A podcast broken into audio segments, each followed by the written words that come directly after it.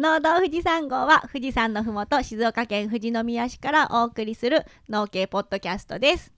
メンバーは好きなさつまいも料理はスイートポテトと迷ったけど芋けんぴになったいっちゃんとえー焼き芋のやっちゃんと。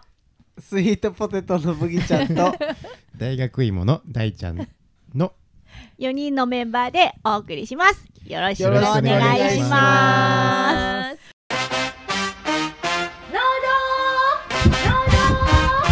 富士山ゴー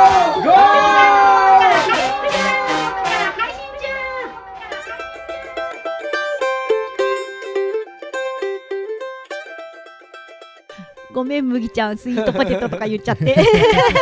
いやでも結果かぶらなかったそうから。そうそうそうスイートポテトね僕小学校ぐらいからね自分で作ってたんですよ、うん。めっちゃ好きでスイうんートポテト、へー。しかもなんかちょっとねなんかううちで作るスイートポテトのなんかその料理本みたいな、うんうん。なんかあね一人でできるもんみたいなはいはいはい。料理番組うんうんあって懐かしい。NHK の。NHK の。うんうん。うん多分ねそれうちの姉が持ってた本をなんか見て作っててなんかねこうあんななんか丸っこいじゃないですかスイートポテトって、うん。うんうん。じゃなくてなんかちょっとねトゲトゲさせるんですよ。うんうんウニみたい。ウニぐらいじゃないけどなんか、うんで焼くとなんかちょっとねカリカリになるんですよ外が。あそれで中はしっとり甘いみたいな感じですごい美味しかったんへですー。よそれ結構小学校で作ってました。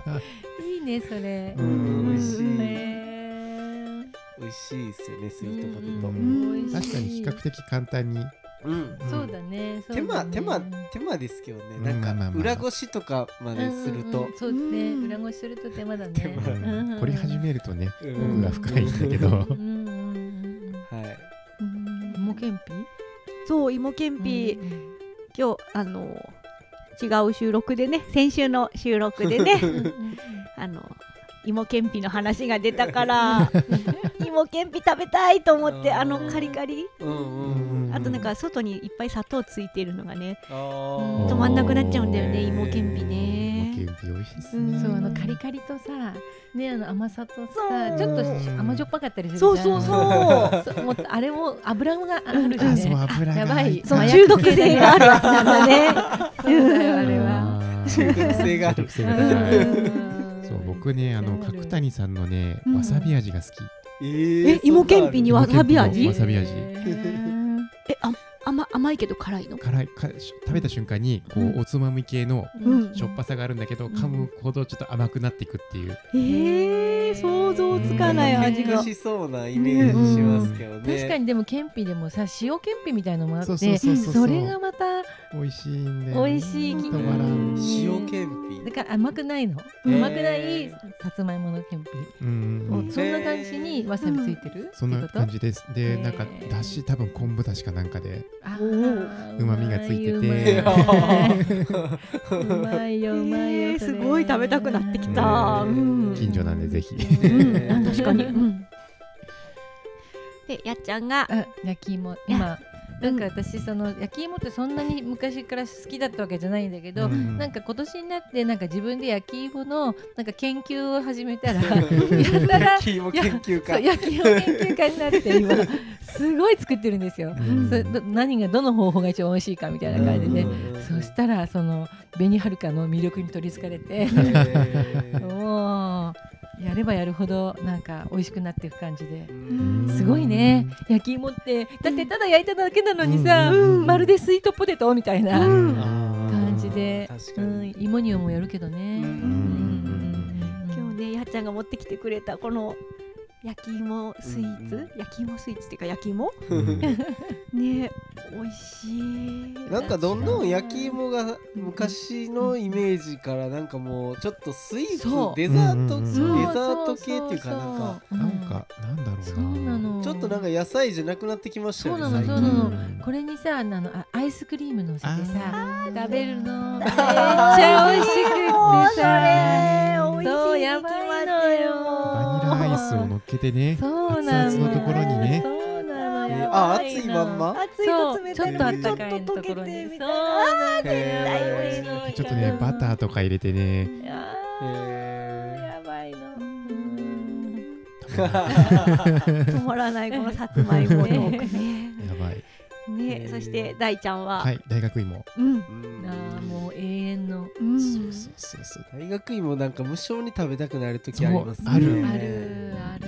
ちょっとね周りのところがカリッとなってる感じが。うんうん。芋けんぴほどじゃないんだけど、中身はちゃんとさつまいもホクホクしたさつまいもで、そうなのそれでおかずなのおやつなの？みたいな。そうそうそう。ところが おねやつですよ おねやつねあれはね。クソ甘いですもんでもなんかお弁当とかに入ってたりするえ私高校の時お母さんがよくお弁当の中に大学芋入れてくれよくさてあのあのなんだっけ冷凍食品でもあるじゃん、うんねあるお弁当に入れるやつね、うんうん凍ったまま入れましょうみたいな感じで、たまにご飯にちょっとタレっていうか蜜あがそうそう染みそう。込んじだからおかずなの？あなたは。って言っていいですよね。大学芋ちょっと当たり外れ多くないですかでも。あうんうん、うん。ありますよね結構。カリカリしてなかったりね、なんかうん。よくこう無性に食べたくなって回転寿司とかでも最近あったりして食べるけど結構外れてなんか何回も失敗す そうるなんだ。芋のクオリティでも全然違います違よね。う違う。うん。全然違う。そうそうそうそう。今結構さ芋がブームなのかな？なんかあるよね。大学芋屋さんみたいなの。も。あへー。なんかねでもテレビとかでもよくやってるね、うんうんうんある北高の前にうんうん。あ今日見た。あったよね。大学芋って書いてあった。大学芋専門店って。そう。本当に？富士宮で？富士宮で、え、新しくできたとこですよね、うんうん、なんか倉庫みたいな雰囲気のとこだよね。そうそうそうだけど倉庫がおしゃれになった感じで、うんうんそう入り口は普通の一軒家の玄関みたいな、へえ。非常にローカルな情報を流し 流しております。すみません。申し訳ございません。でもい今さつまいもバブルっつってうんうんうん。作れば作る作るほどなんか儲かるみたいな噂を聞いてますけど、やってよやってよ。ね、H の村でバブルバブっちゃって。バブちゃん堆肥いっぱい使ってくれればいいのになさつまいもがね。あー。ね肥料いっぱいじゃダメなんだもんね。逆 それがねそう残う念ん。そしたらバブルにも乗っかれたのにな。でも水はけは良くなりますからね堆肥入れるとね、うん。ああそっか。その軽くなる効果は狙います。ねね牛糞だったら肥料分少ないから、うんうんうーん。入れてもそんなにボケないと思うけどな、うーん。多分。はあそうじゃあなんですね。さつまいもバブルに乗っかる方はぜひ 牛糞をよろしくお願いします。はいということでなんかお腹が空いてきたね。だね。ねっていうところでやっちゃんの農場キッチンを聞いてさらにさつまいも食べたいお腹空いたってなるんだろうな。はいということでやっちゃんの農場キッチンへ農場キッチンさんゴーゴ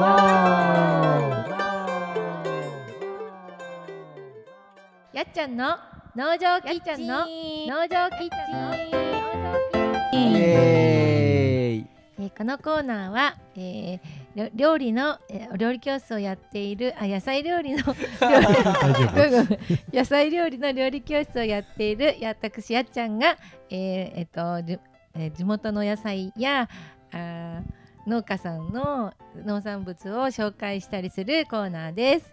えー今日はですね、えーのこのこ塾であの前回さつまいもやったんですけどそれに引き続いて、えーさつまいもの、まあ、美味しい食べ方とか、えー、とちょっとした、えー、とことをお話ししていきたいなと思っています。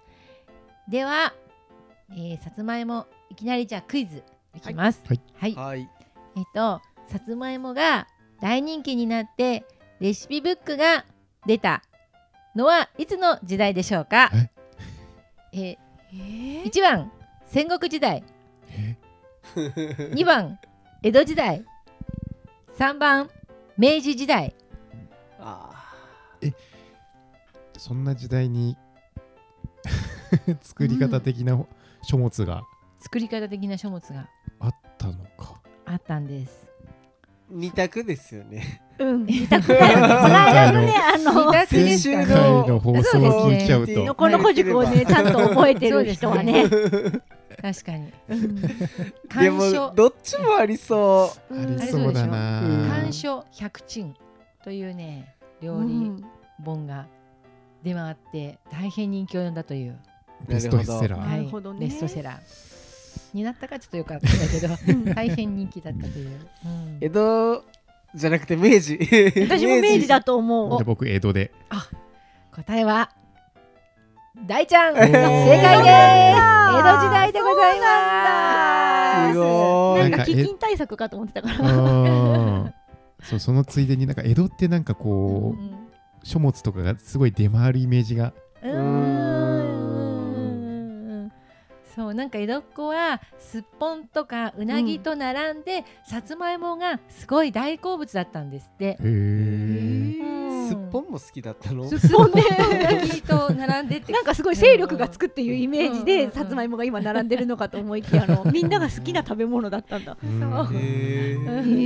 であのそのまあ美味しいのもあるしあの栄養価も結構高いし、うん。あのうん。麦ちゃんがあののこのこ塾でも言ってくれたけどこう土壌を選ばないで、うん。荒れ地でもこう育てられるっていうので、すごいやっぱ人気で庶民江戸時代の庶民の味みたいな感じのうん。位置づけだったらしいです。へで野菜の中であのこう一番多く糖質が含まれてるらしいんですよね。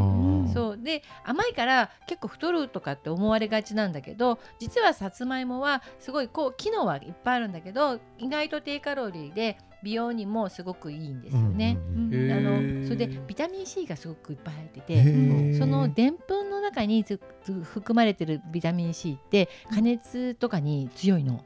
うん。まあ、ぜ全部が残るわけじゃないんだけど、うんうんうん。あのレンコンとかの回でも言ったんだけどそのでんぷんの中に包まれてるとあのすごいあ吸収その加熱しても吸収されるからすごくお肌にもいいんですよ。いっちゃんなんかねテレビでうんうんモデルさんとかうんが言ってたなんか焼き芋うん。もうおやつとしてヘルシーだしみたいな。うんうん美肌にもいいからうんうんいつもカバンに入れて持ち歩いてるみたいなことをなん。かモデルさんがみんななんか言ってたよ。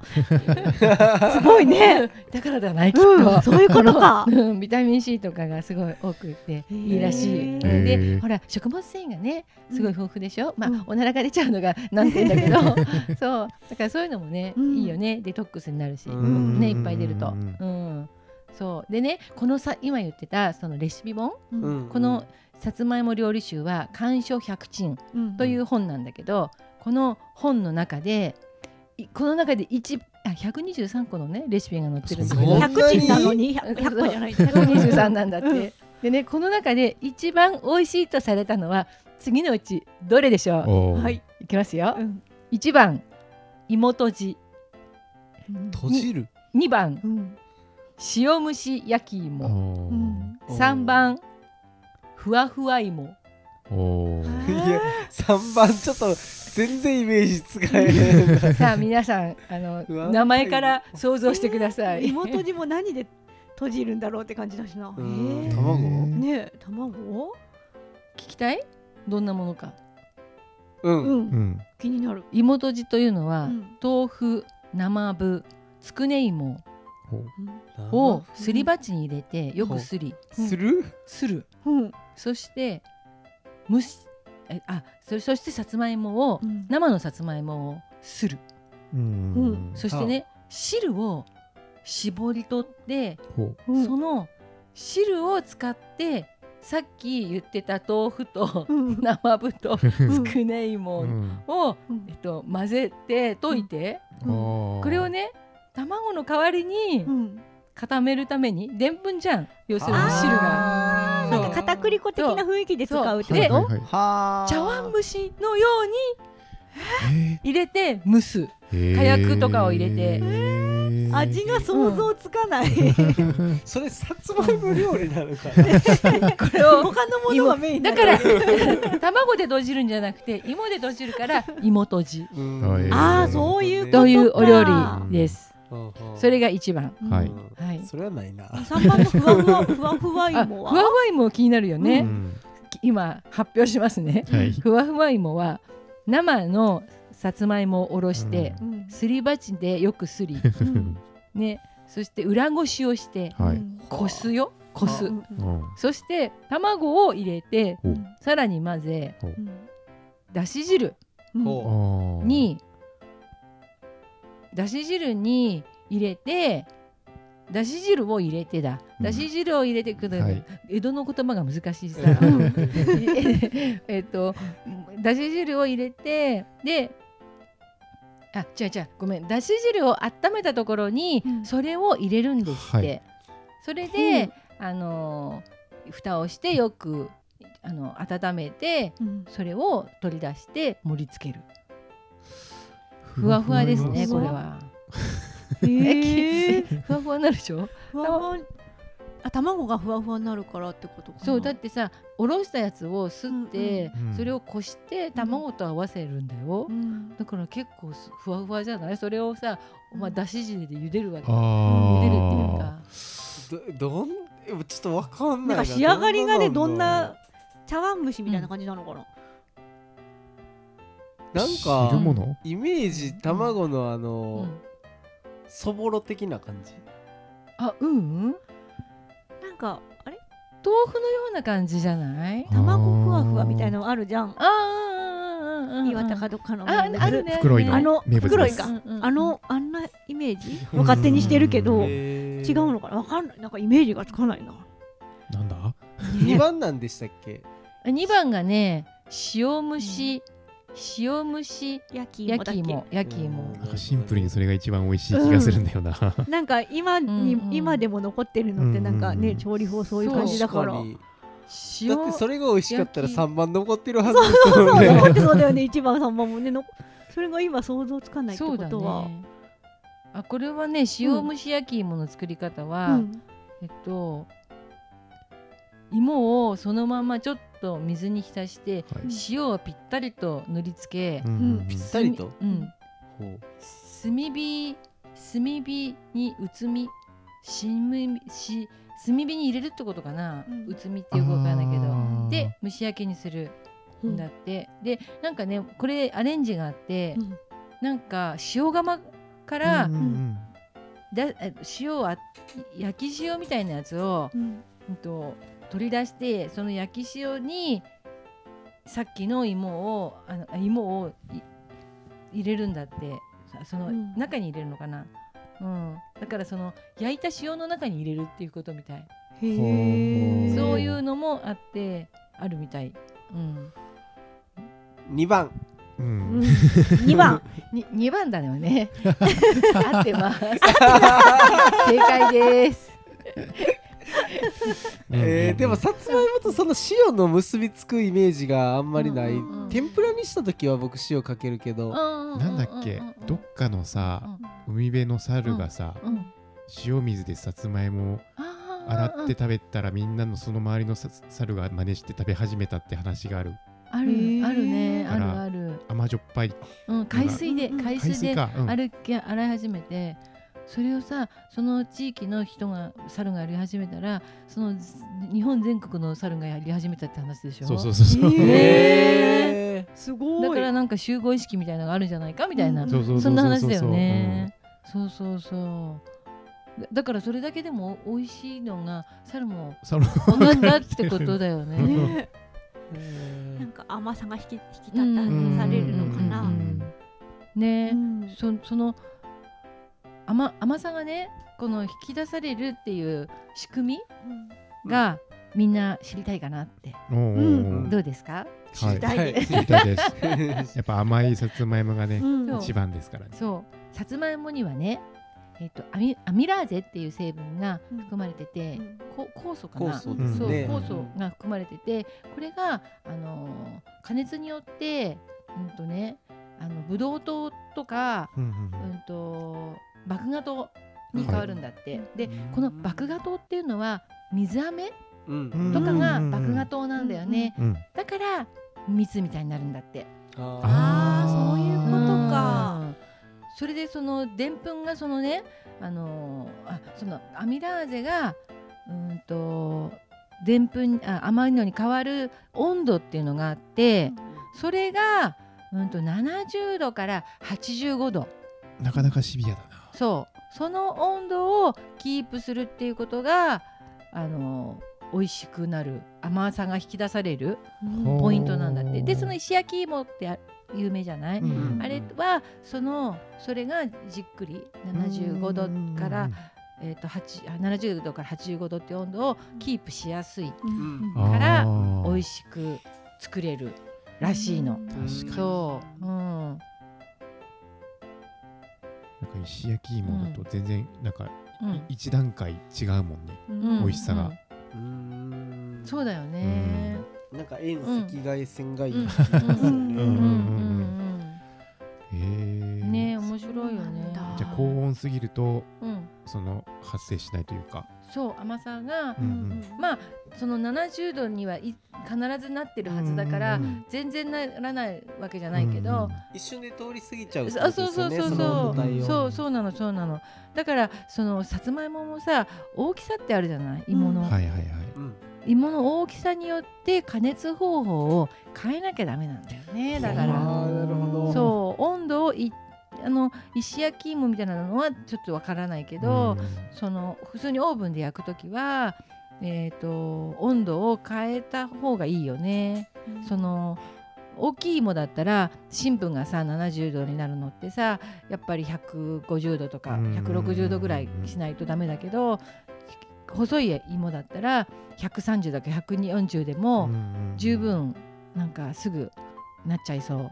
だからなんかその焼き芋する時にその大きさに合わせた温度管理っていうのも大事かなってなるほど。思思った最近の焼き芋研究で。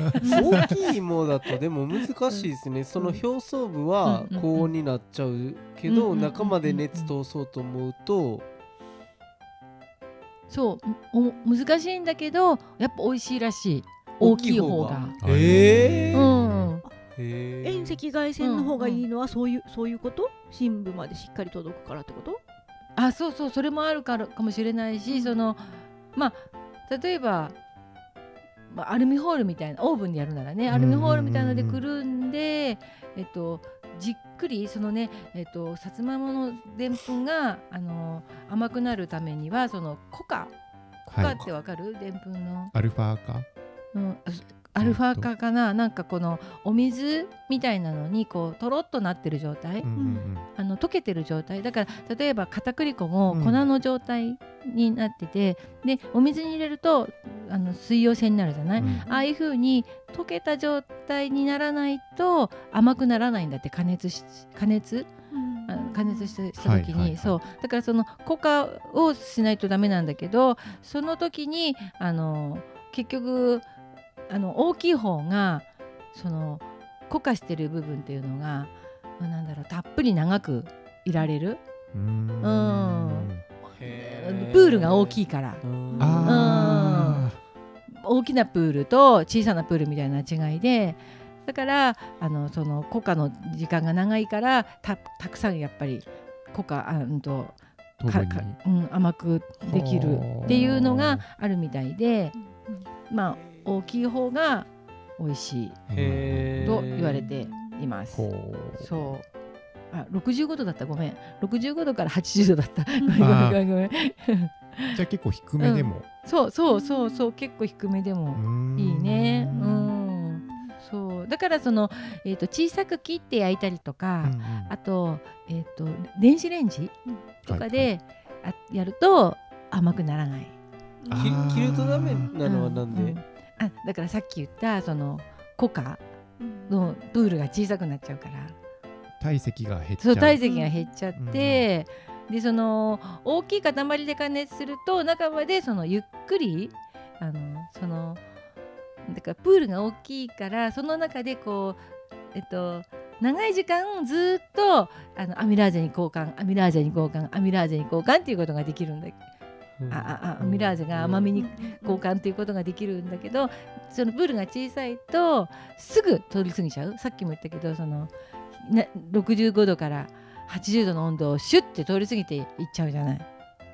うんうん。あのあ熱しやすうくんうんうん。冷めやすくなっちゃうから、すぐカピカピになっちゃうってこと？そうそあーコントロールが難しいのか。うん。うそうコントロールが難しい。あーまあ確かにねそう言われればうん。そうですね。大きい方うがん。こう温めるのも時間かかるけど冷めていくのも時間かかるあそうそうそうう。んだからタイミングが多くなる甘くなるタイミングが。うん。そう。そうなんです、なるほどうねん、だからなるべく大きく加熱したものを、まあ、切って食べるみたいなのが、まあ、甘くしたい時あはーなるほど。おすすめ。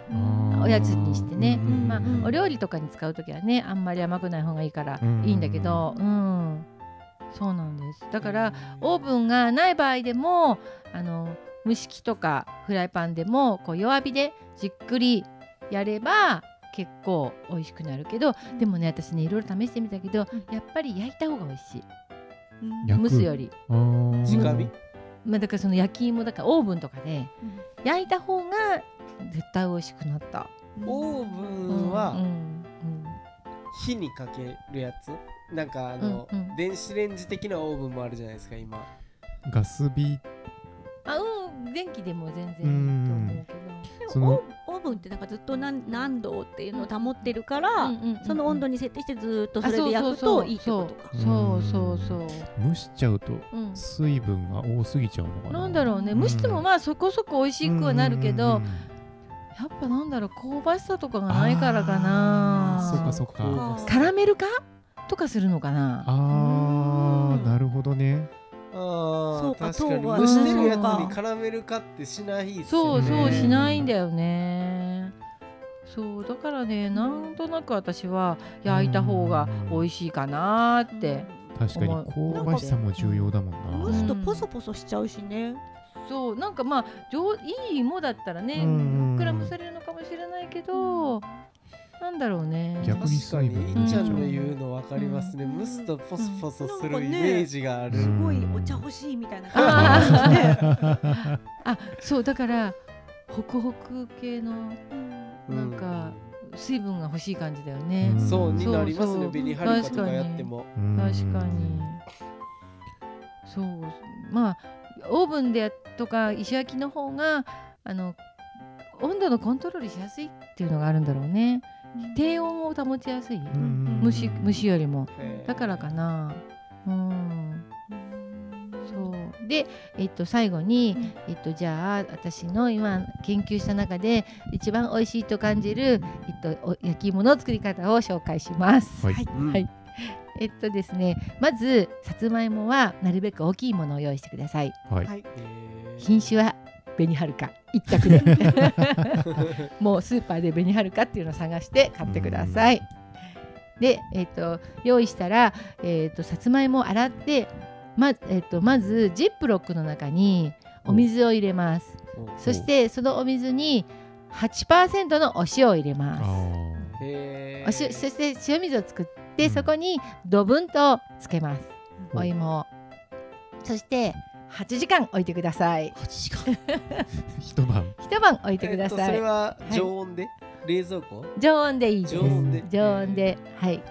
で、えっと8時間経ったらお芋を引き出してキッチンペーパーで拭きます。うんそしたらえっと周りをアルミ箔でほ包みます。はいそしてオーブンに入れます。大きいさつまいもだったら160度ぐらいのオーブンで2時間焼きま2す。時間 もしちっちゃかったら140度ぐらい130か140度ぐらいにしてえっ、とやっぱり2時間焼いてください。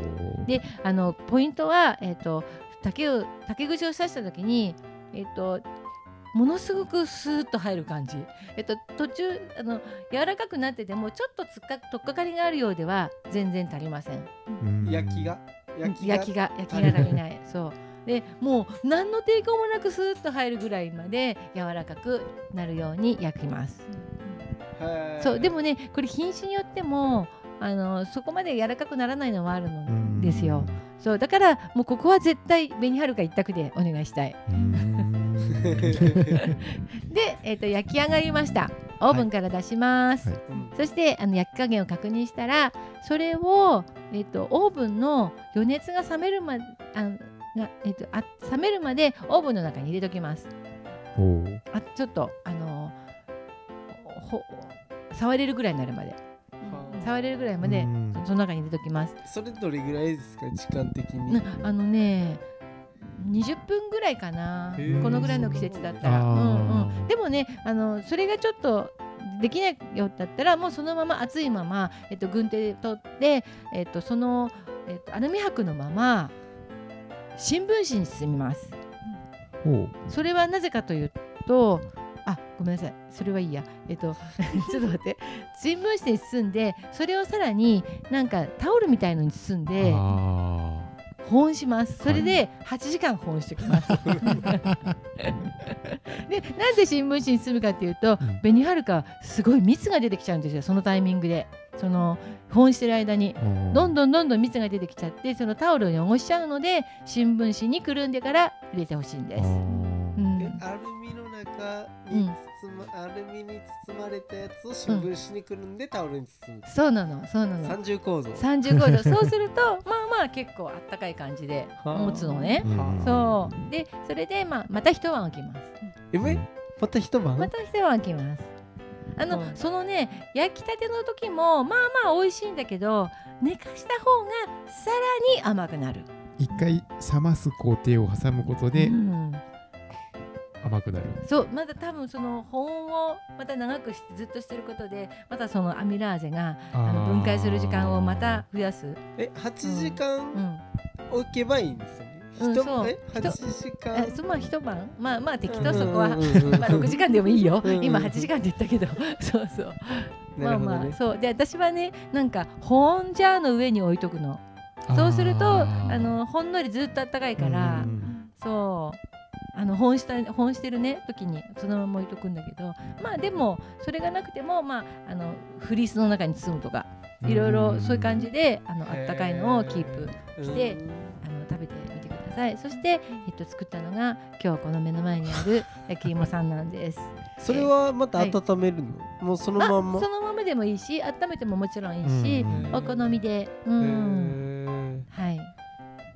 この美味しい。そう。でえじゃあこの、そん今目の前にあある焼き芋は、まあ20時間ぐらいは調理されてるってこと？そうそうなの。丸一時間は丸一日は、うん。そうそうなんですよ。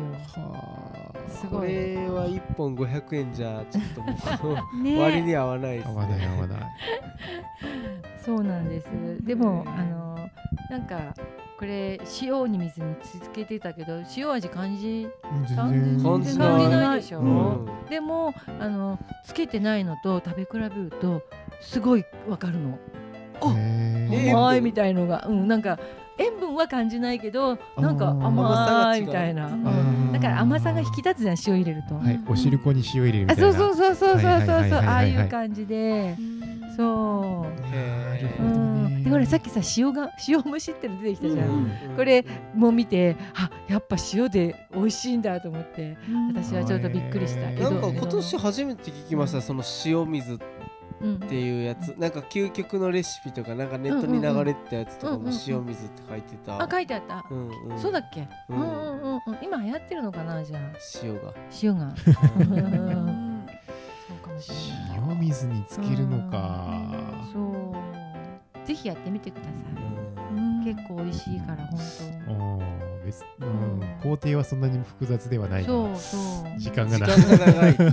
ね。そう。なんかねつけないでや焼いてみたるとこの中の蜜の入り方も違うの。なんかやっぱし水分がちょっと入るのかあなー。余計なんか全面が全部蜜みたいな、うんでつけないとこういうちょっとホクホクのところがはい残ったりする感じで、はあ、うん。なるほど。あ紅はるかの場合ね。ううんんうんうんうんそう今ちょっと,、えっとみんなに食べてもらってるんだけどその、えっと多分紅あずまうん。とかだとやっぱりあの完全には蜜が蜜べったりって感じにはならないんで、うんならないので、えっと、ぜひぜひ紅はるかで皆さんやってみていただけたらなと思います。はい。はい、というわけで、えーそれではデザートへ富士山ゴー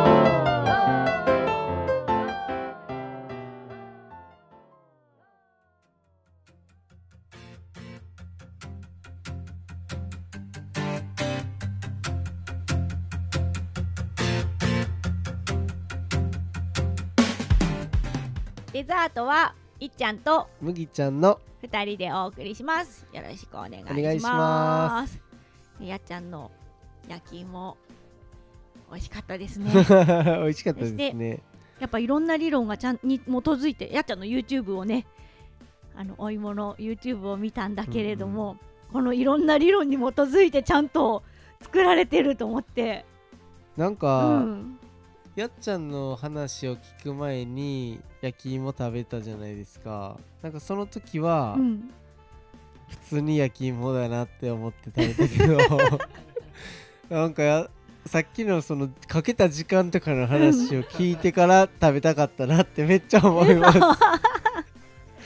すごい。ありが絶たい、ね、対味変わりますよね、聞くと。そんな苦労して作った焼き芋だったら味変わるわと思って。簡単にホイホイ食べてたけれども、ううん、んうん。ああ焼き芋だなとかって思って食ってたけど。そうですよこんなに蜜がいっぱいでしっとりするにはやっぱりそれだけのね、うんうん。手間暇がかかってるわけですね、うん。しかもいろいろこう作り比べた中のベストがこれだってことはその作ってる時間以上の時間を費やしてるわけじゃないですか。研究してますからうね、ん価値ですね。うん、はい。ということでではお便り紹介していきます。はい。まずはマーヤさんです。レンコン冷凍庫に何にしようかな。きんぴら一番作ってるなハッシュタグ農道富士山号でつぶやいていただきました。これあれですね前回ののこのこ塾の。うんうん。レンコン、のこのこ塾と農場キッチン。レンコン会だったのでそれについてねコメントいただきました。ありがとうございます続きまして山田太郎さん。ツイッターで「ハッシュタグの道富士山号」とつけてつぶやいていただいています。えっ、と古典ラジオというポッドキャストでですねあの Spotify 限定の方になるんですけどチョコレートの歴史ということでされてたんですけど、まあそれについてコメントを上げてくださっていてカカオの栽培技術や歴史加工技術加工品の種類栄養学的視点栽培に適した気候や土壌地政学的視点等々古典ラジオの補足的な農家の種さんや農道富士山号さんどうかということで やってくれというリクエストをいただいてます。なかなか奥深そうな内容で、静岡でもカカオ作ってるところ僕聞いたことあってなんかね、えー。伊豆大島って東京でしたっけ？静岡じゃない？あ東京かな？東京か、あっちの離島の方で、うん。えっとカカオ栽培始まったっていうのを聞いたことへーが。日本で作ってるんだね。カカオねすごい値段上がってるんですよ、うん。そうコーヒーみたいにねちょっと世界中で火種に戦争の火種になったりするぐらいカカオ戦争になってるらしいんで、うんうん結構世界的には需要が高まってるのでいいみたいですねへーはいありがとうござはい、ありいがとうございます、ます。続きまして、こちら猫助さん、えー、ツイッターでつぶやいていただきました。もうすでに食べ終わりましたが、大塚ぶどう園さんのぶどういろいろ、秋田の母にも送りましたが、まあうまい。喉の渇きをぶどうで潤す贅沢を覚えてしまった。ジューシーで美味しい。かっこ語彙力。ということで、ハッシュタグ農道富士山号、ハッシュタグサトゥーさんありがとうと、ね、つけてつぶやいていただいています。ありがとうございます。写真見ててもぶどううまそうですねねえ美味しそう食べたい。食べたいですね 大ちゃん食べたんですもんね大塚ぶどう園さんのぶどう 食べました。美味しかったですか？いやめっちゃうまかった、なんだっけ？えーあのピオーネ。ーピオーネじゃなくてね、うん。ペニマドンナ、じゃあベニベニベニバラード。ドベニバラード。あれが衝撃的すぎてもう。びあのリンゴの味するやつでしたリンゴの食感。あリンゴの食食感か感もうシャキシャキしたぶどう。どんな食感？めちゃめちゃうまくてびっくりした、えはい。ー、いいななんかね僕もねなんかこの猫助さんあ小次郎さんのツイートを見てあー欲しいなーとかって思ってたんですけどもうこの時期超忙しくてもうそんななんか注文するタイミングとか全くなかったのでいいなって思います。この時期ね、僕梨とかぶどうとかがもうドピークの時が一番忙しいのでそうなんだ。なんかねいろんなとこ買いに行きたくても 行けないんで、うんうん。来年こそは 余裕を持って大塚ぶどう園さんのとこ行きたいなって思ってます、うん。ありがとうございあます。りがとうございます。続きましてマッシュアットマークきのこハウス平本さんからいただいてますハッシュタグ農道富士山号やっちゃんの料理人目線の話はとても勉強になる。麦ちゃんはポッドキャストを通じて絆をさまざまな人と感じ勉強熱心さに拍車がかかった。いっちゃんの巡り合った縁に感謝する気持ちはよくわかる。これからもよろしく。ピースハッシュタグ農系ポッドキャストということでいただいてます。ありがとうございます。あれですね。100回目記念会の101号目後編、うんメンバーで語ろうのところで「ハッシュタグ農道富士山号」でツイートしていただいてます、うんうんいつもありがとうございありがとますうございます。こちらこそよろしくお願いします。ということで、続きまはい、続して、きまして、ここソビーさん が、えー、ツイッターでつぶやいてくださってます。100回と101回拝聴配信100回おめでとうございます。おかげさまで食に全く関心のなかったうちの母さんが楽しそうに直売所に通っています。えー、すごい。今の時代のニーズをつかんだ良い番組だと思います。これからもよろしくお願いします。ハッシュタグポ農系ポッドキャストハッシュタグ農道富士山号とつけて、えー第101回101号目メンバーで語ろう後編のところでつぶやいていただいています。ありがとうございありますがとうございますなんか嬉しいね。なんか お母さんが楽しそうに直売所に通ってるなんて。いやー楽しみが増えるといいですね,、なんかそうちょっとでも刺さ刺さってる人がいるんだなって思うと、うん、嬉しいなと思います。はいありがとうございます。続きまして笛木のりこさんから。これもツイッターのハッシュタグで農道富士山号とつけていただいてます。100号目おめでとうございます。これを機に1号目から聞いているのですが相変わらず仲が良くて続ける秘訣はやはり絆ですね。ということでいただいております。ありがとうございまます。す。ちょっと1合目からね聞かれちゃうとね恥ずかしいよね。初期の頃とかね。50分とかありますからね。